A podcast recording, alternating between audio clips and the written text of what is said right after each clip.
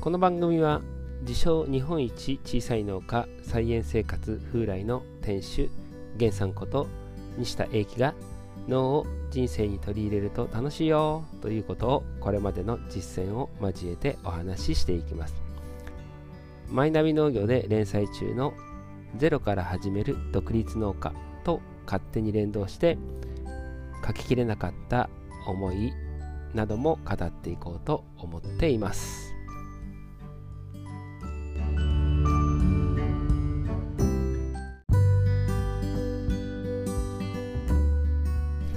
今日のテーマは「マイナビ農業」連載第1回目に書きました。農家を目指さないのが農家への近道。その中のタイトルテーマは気づいた人は農に向かう。私は石川県で少量多品目で野菜を育てて販売しています、えー、自称日本一小さい農家、えー、どのぐらい小さいかというと高地面積は30あるサッカーコートの半分ぐらいですね、えー、でその中の菜園生活風来の代表。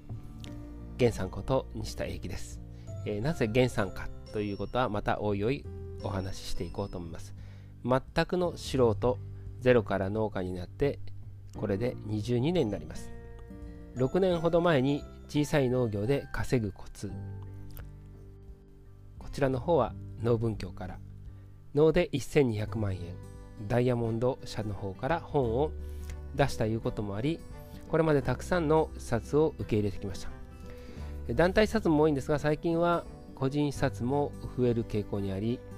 個人冊でこれまで200人近くの方に来ていただきました。そんな個人冊の中でも以前は家族経営農業者が6次産業化や販売方法について学びたいと来ることが多かったんですが最近はゼロから収納したいという特に若者からの相談が多くなってきました。私は気づいた人は脳に向かうと思っています。環境や経済市場主義政治食料問題何かがおかしいと感じている人が文字通り地に足をつける脳を求める。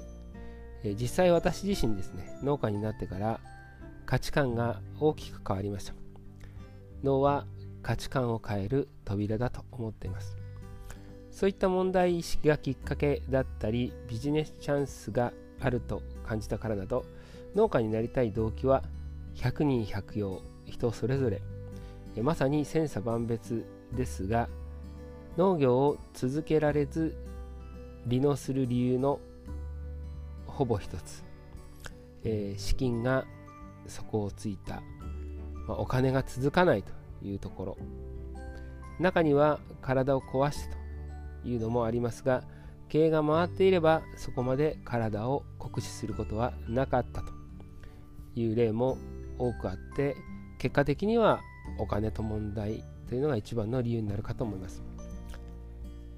農家になるのは極端に言えば簡単です家庭菜園程度でも野菜を育てて直売所で売ったりして農家になったと言えばいいんです、まあ、厳密に言うと認定農業者制度というのがありますので、えープロの農家と名乗っていいかとなると別ですけども、まあ、始めること自体は簡単ってことですね。ただ農業だけで経済的に自立する、継続していくというのがとても難しい。自営業というだけでも今経営リスクが高いのに農業の場合はそこに自然のリスクまた市場リスクによっても大きく左右される世界だからです。そのリスクをいかに回避していくかそれが継続の鍵になります。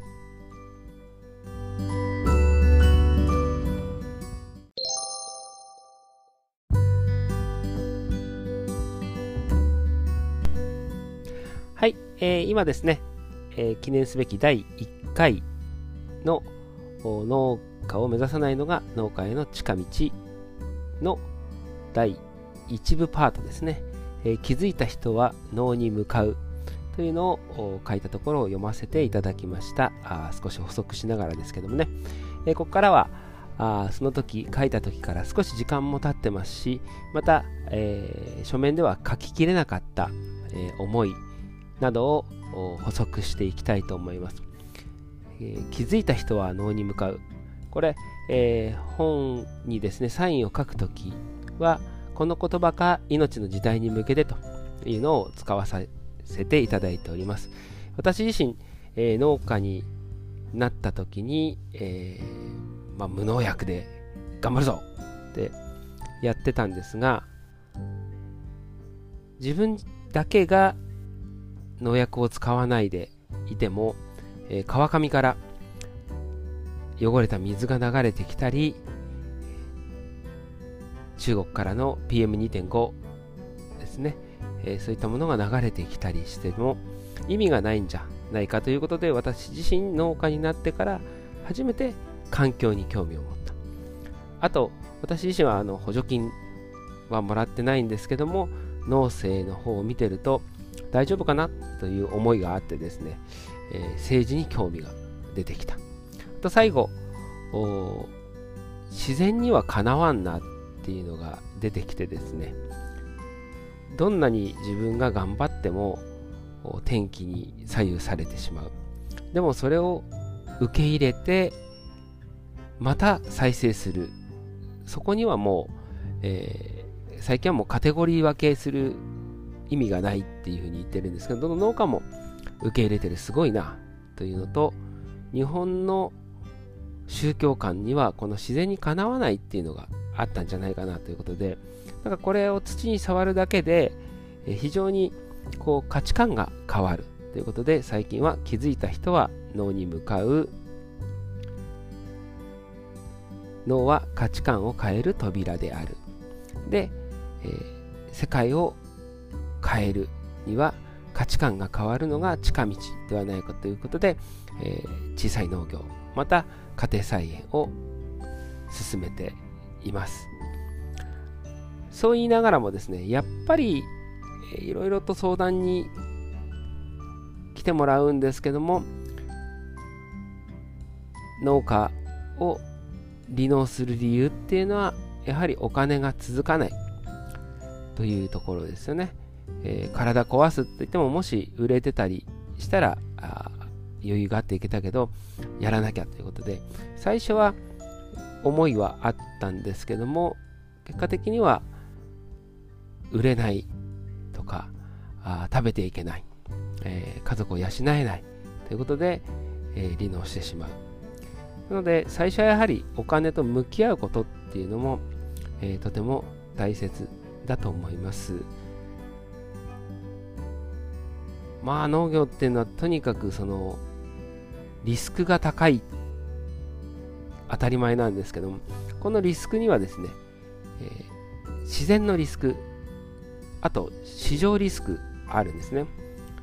農家になって改めて驚いたのは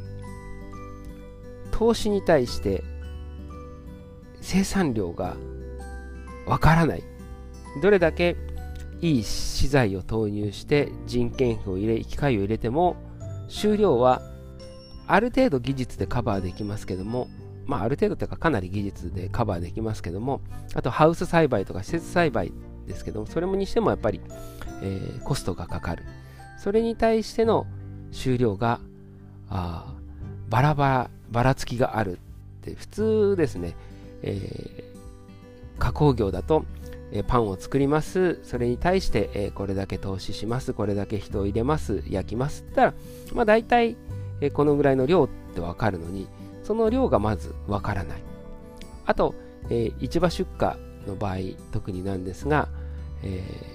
出した後でしか、それがどれだけで売れたかわからない。え中には、え時には5キロのきゅうり40本入りが、えー、去年実際あったんですけども普段は、えー、2000円3000円のものが5円になってしまったり逆に、えー、お盆明けの全国的に少ない時に、えー、5キロ1万円の買い取りがされるということでこんなに、えー、後でですねえ、そのものが自分の手に負えないっていうのもすごいなと思います。だから直売、えー、を進めてるってのもあるんですがもちろんその直売にしてもどうしてもスーパーの価格とかに引っ張られたりするのでその辺りをどうコントロールするか自然のリスク、えー、市場リスク市場リスクですねそれをどういうふうに回避していくかっていうのが、えー、継続の一つの鍵になるんじゃないかなというふうに思っています。その鍵っていうのはまた次回お話しさせていただきたいと思います。えー、今日はこんなところで、えー、今後もよろしくお願いいたします。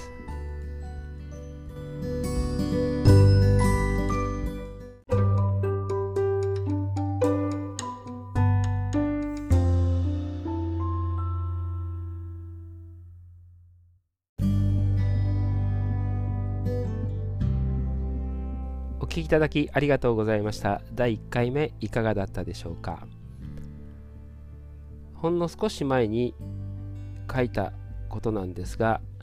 本当にここ数年で状況が変わってきたんじゃないかなと改めて思いました。でも今だからこそさらに農業に注目が集まってるなということを実感しています。これからもマイナビ農業で書いたことを軸にですね、いろいろ追加したり、えー、思いを語っていきたいと思います、えー、少しでも多くの人が脳に興味を持ったり